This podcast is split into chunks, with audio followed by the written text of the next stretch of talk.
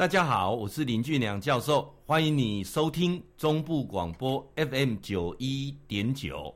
今麦这个单元叫做心情交流站嘛呢哈。接下来我要来谈哦，很多人把这个小人跟贵人呐、啊，好像是一体两面，彼此对立啊。这些都是小人呐，所以小人成不了我贵人呐。啊，你这个是给他帮助吼，啊，对我有好处，这都是贵人呐哦。那这个是一个很大的盲区啊。那这个部分呢，我要来讲两个故事啊。这两个故事啊，是实际发生在我周遭的啊。呃，我记得我在读博士班的时候啊，因为我们要呃投期刊，期刊之前呢，我们有很多的要上台先做报告啊。那包括呢有这个开题，有期中报告，还有最后的两次答辩啊。那这个过程当中，我们都很充分的准备啊。那我记得啊。那有一次呢，这个论文已经弄得非常完整完备，但是呢，其中呢却漏了几个标点符号啊。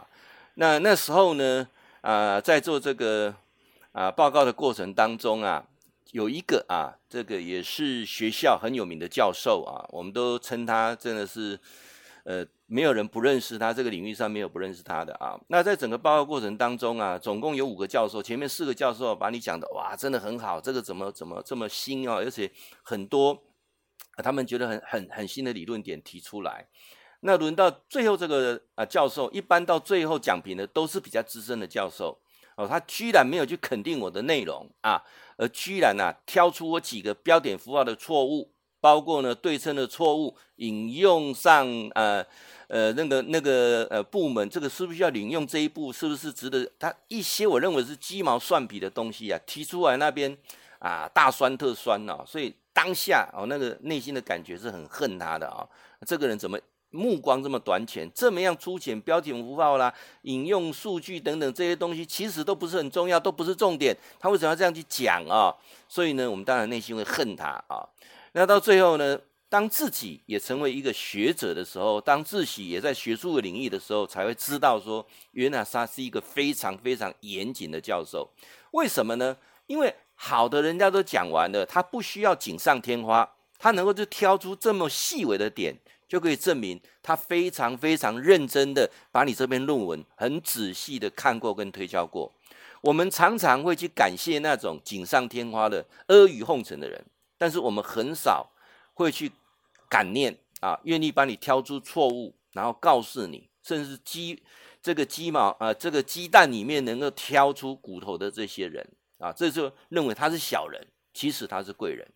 教授要说的是什么？要说的，有时候我们常常的认定上会认为说啊，这个人的身份啊、地位啦啊，这个人啊，他是不是对我有好处？这是我们很多年轻人，就这少年郎步入社会最大的错误。我来讲另外一个故事。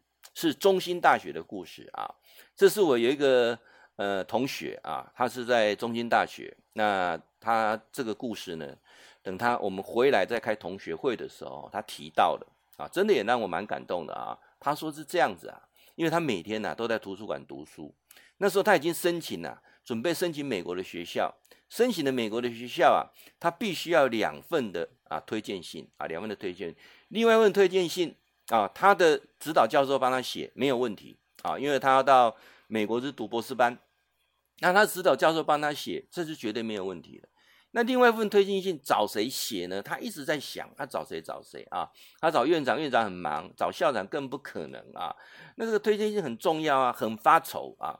那他要去美国啊，申请美国的这段时间呢、基本上是他读硕士班开始啊，到这个呃准备冲刺啊，到美国这段时间，他是每天啊图书馆一开就进去啊，然后呢读到图书馆关才回来，除了出去吃饭以外，都在图书馆里面。他是一个非常呃实在稳扎稳打啊，很注重啊这个我们讲的就是读。呃，这个求学问一板一眼啊，所以他要申请这个长春的名校，我们都认为说绝对没有问题。可是要两份啊，有分量的这个所谓的推荐信啊。那当然，呃，他不知道找谁。那个过程当中呢，他就跟呃，因为他跟里面有一个打扫的阿姨很熟啊，因为他连续三年的时间打钢龙，只炸了看得一啊，没没给送哦。所以那阿姨要下班的时候，他都回来跟他打招呼啊、哦，不要太累哈、哦，就打连续三年都很熟啊。这个阿姨啊啊。呃，在学校工作的时间呢、啊，已经也快退休了啊。那他这很，因为已经这个推荐信啊，时间已经快到了，还还少一份，那找谁找谁啊？他就一直想不出来啊。那当然，他也可以找那一种，呃。很愿意帮他写推荐信的教授啦，那个就是他基本几个模组套一套，然后签个名就就给你哈，那个叫做广结善缘的教授哈。但是那个推荐信啊，我们都会知道，那种推荐信啊，其实哈那个。含金量不大够哈，含水量很高了哈，所以这个东西倒是真的不会存在那垂窘啊。所以那时候呢，他就在那边犹豫啊啊，他真很表现一副那种很痛苦的样子。那个阿姨就问他说：“你几还多少哦？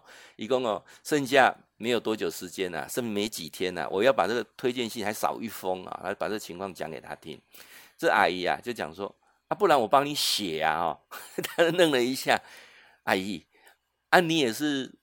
你也是大学教授吗？不是啦，我高中毕业来就来这边了。可是我跟你那么熟了，帮你写不行吗？啊，他愣了一下，说：“诶，诶，或许他跟我写会一种不同的的的的一种角度来介绍我啊。好，阿姨，那你就你就写，你就你看到我是什么样的我，你就写我啊。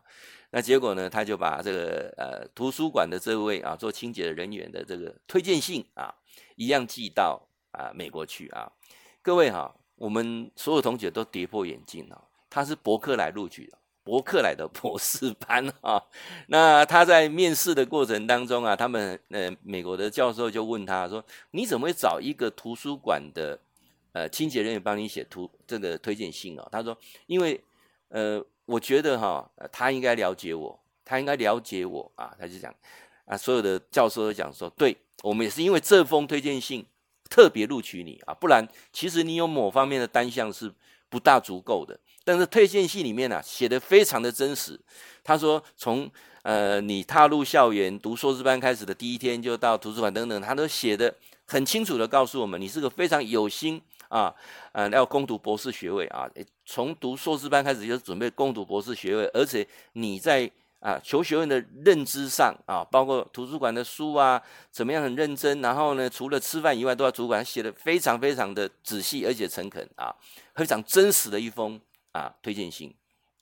这一个同学他拿到伯克莱的学位回来之后啊，但这阿姨已经退休了啊，他特别到他家里去，很诚挚的谢谢他。但是啊，但是啊，这阿姨已经往生了啊，所以有时候我们讲说要报恩感恩哈、真的。也不见得能够能够能够碰得上了啊！我讲这两个故事，就告诉你说，小人贵人跟他的身份地位没有关系，小人贵人跟你自己的认知有绝对关系。常常你认为到他这个小人物，小人物怎么是我贵人呢？他可能就是你的贵人。你常常会发现说，有人让刁难你啊，处处为难你啊，怎他怎么可能是我贵人呢？啊，他就是贵人，谦惠绝对是买货人啊，愿意啊，我常常在教。呃，顾客抱怨啊，这个在教顾客服务、顾客忠诚度的课堂上，我一定提到一个概念，那个概念就是什么？你要去感谢所有回来做顾客抱怨的人，因为很详细的数字统计过啊，统计过一百个人，一百个人受到不对等啊啊，让他期待失望的服务或产品，一百个啊，就是每送一家人客啊，一百个。只有七个人会回来实际跟你抱怨，还有九十三个人他连讲都不讲啊，他直接他连给你机会都没有，他直接带着钱去投资你的竞争者，这个概念你一定要有。所以来跟你抱怨、提出你的问题点的，管理跟你讲诶，东西贵点。为什么年纪越长贵人越少？超过五十岁以上的人拢袂红讲的啦，人少讲的吼，啊都会生气。教授。后面还要再做一个补充啊，当然我后面会讲说有有十句话你要怎么听才清楚。那这个过程当中我要做一个补充是补充什么？人最需要的是知道的，小人不可怕，真小人一点都不可怕，真小人会成因为借镜，真小人会让你有所提防。人最可怕的、最恐怖的啊，这种你会认为贵人的就是伪君子。什么是伪君子？真正的坏人，满肚子坏水。明明知道这样子，还故意这样害你哦，弄一个坑给你跳，这种的都是歹人。咱要交小人不要紧啊，咱希望有贵人就好诶。但是出社会要注意啊，伪君子啊，伪君子，嘴巴讲的一套内心做的跟啊实际做的跟嘴巴讲的完全不一样，嘴巴讲的跟心里想的完全是不一样。明明知道这件事情不对的，还故意卖弄专业来讲，来骗人、糊弄人，这种就是我们讲的伪君子。这种爱离开呢，爱他注意诶，向往咱就向往领先啊，步入职场，步入啊这个整个呃旅人生在社会的历练的过程当中，不要怕小人。就是怕，最怕的就是这种坏人、伪君子啊！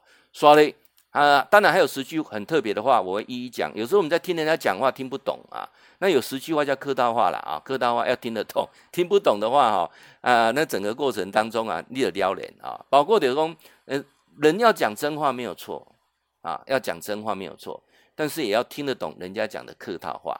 啊，一站一站哈，我会感觉啊，修个足完整诶。咱伫空中的好朋友，尤其咱心情交流站的好朋友，啊，每一站安尼听教授规个完整起来啊，规个单元，互你听起来，啊，就这样下拍着。